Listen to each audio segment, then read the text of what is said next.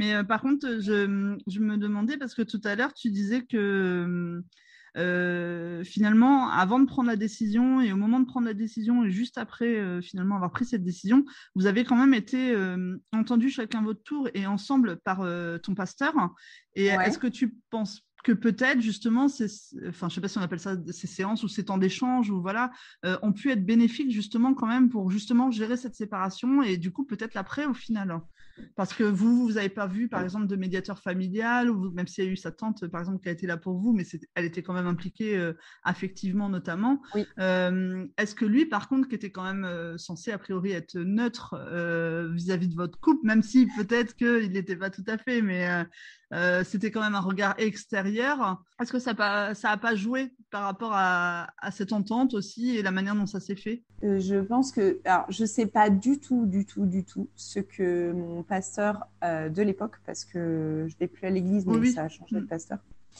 Euh, je ne sais pas du tout ce qu'il a pu dire à mon ex-mari. Bien sûr, je, je ne sais pas, c'est privé, c'est mon ex me l'a pas dit et euh, normal. Je ne cherche pas à savoir parce que c'est voilà.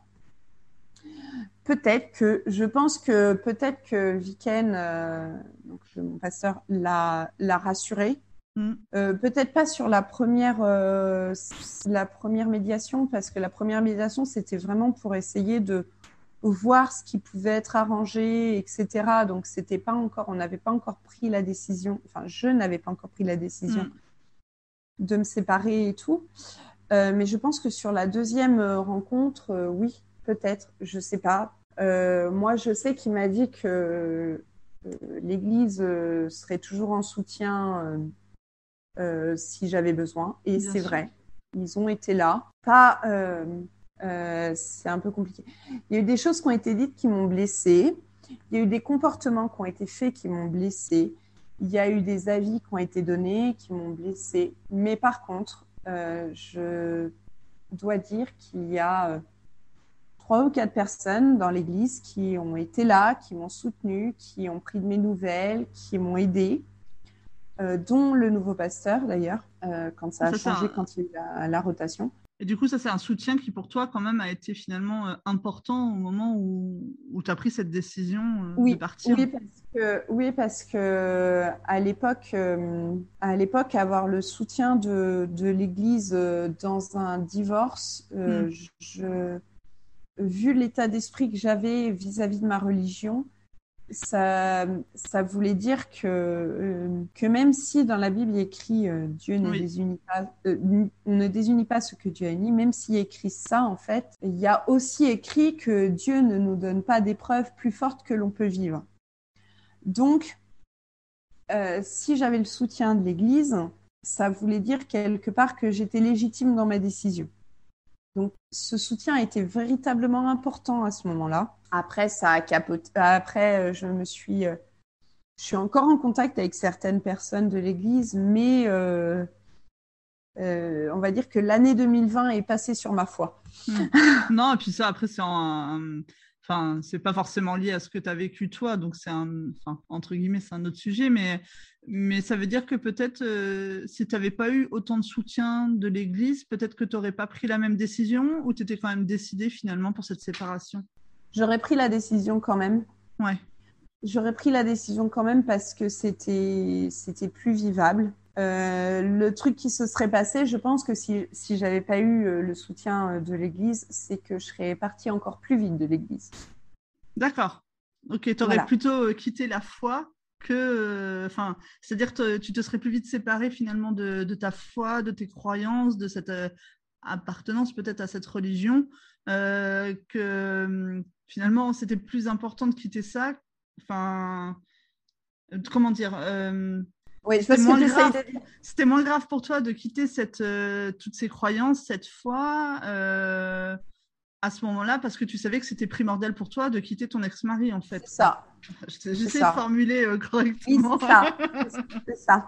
c'est ça. Disons que si, si alors il y a eu, hein, il y a eu des choses qui ont été dites à l'église. Hein. il y a eu, il y a eu des choses, il y a eu des gens qui m'ont pas soutenu ou, hmm. mal soutenu à un moment donné. Les gens qui m'ont mal soutenu, ils étaient OK avec ma décision. Totalement, ils m'ont soutenu sur la décision. C'est sur les à côté que ça a un peu capoté. Hmm.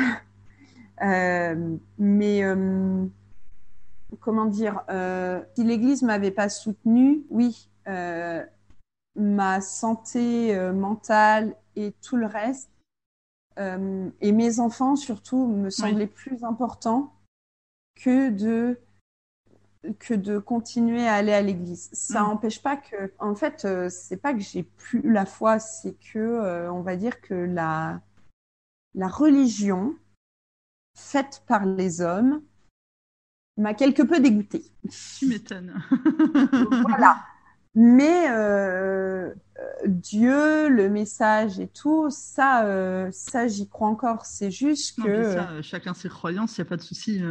C'est juste qu'il y a des choses qui ont été faites et oui, c'est vrai que c'est vrai que euh, comment dire ne pas être en adéquation avec euh, euh, cacher certaines de tes idées tous les dimanches ou à chaque fois que tu vas à l'église ou quoi et prendre une décision comme ça et etc. Au bout d'un moment, enfin quand tu parles avec certaines copines de l'église et que tu caches que c'était pour l'avortement. Bien sûr.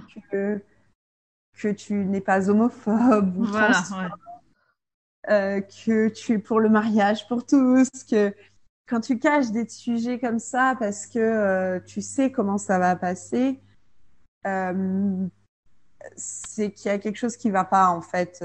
c'est plus possible en fait d'y aller au bout d'un moment. T'es plus en adéquation avec toi-même non plus en fait. Et quand j'ai divorcé, eh ben, alors certes, ils ont été là, ils m'ont soutenu et tout, ça, il n'y a pas de. Oui. Mais petit à petit, euh, en fait, euh, le divorce a fait que j'avais besoin de me retrouver euh, moi comme j'étais mmh. vraiment, en fait, mon vrai moi, la vraie Angélique. Et me. Et cacher mes idées, pour mmh. moi, c'était plus possible, en fait. Cacher ma personnalité et mes idées, qu'elles soient politiques ou non, c'était plus possible en fait. J'entends parfaitement, ça me paraît. Euh, bah, en fait, ça me paraît. Euh, mais j'ai l'impression que dans toutes les histoires que j'entends, finalement, il y a cette idée de vouloir se retrouver soi-même, elle est principale et ça me paraît cohérent en fait. et puis pour l'avoir vécu moi-même effectivement. Et du coup, et ça fait, ça provoque beaucoup de changements des fois, ouais, dans le qu'importe qu'importe euh, à quel niveau, mais je veux dire euh, que ce soit bah, dans la foi, dans l'entourage, dans le métier, dans le, enfin tu vois, c'est il y a plein de changements qui s'opèrent aussi euh, suite à cette séparation, et je pense que c'est un cheminement qui est normal et naturel en fait.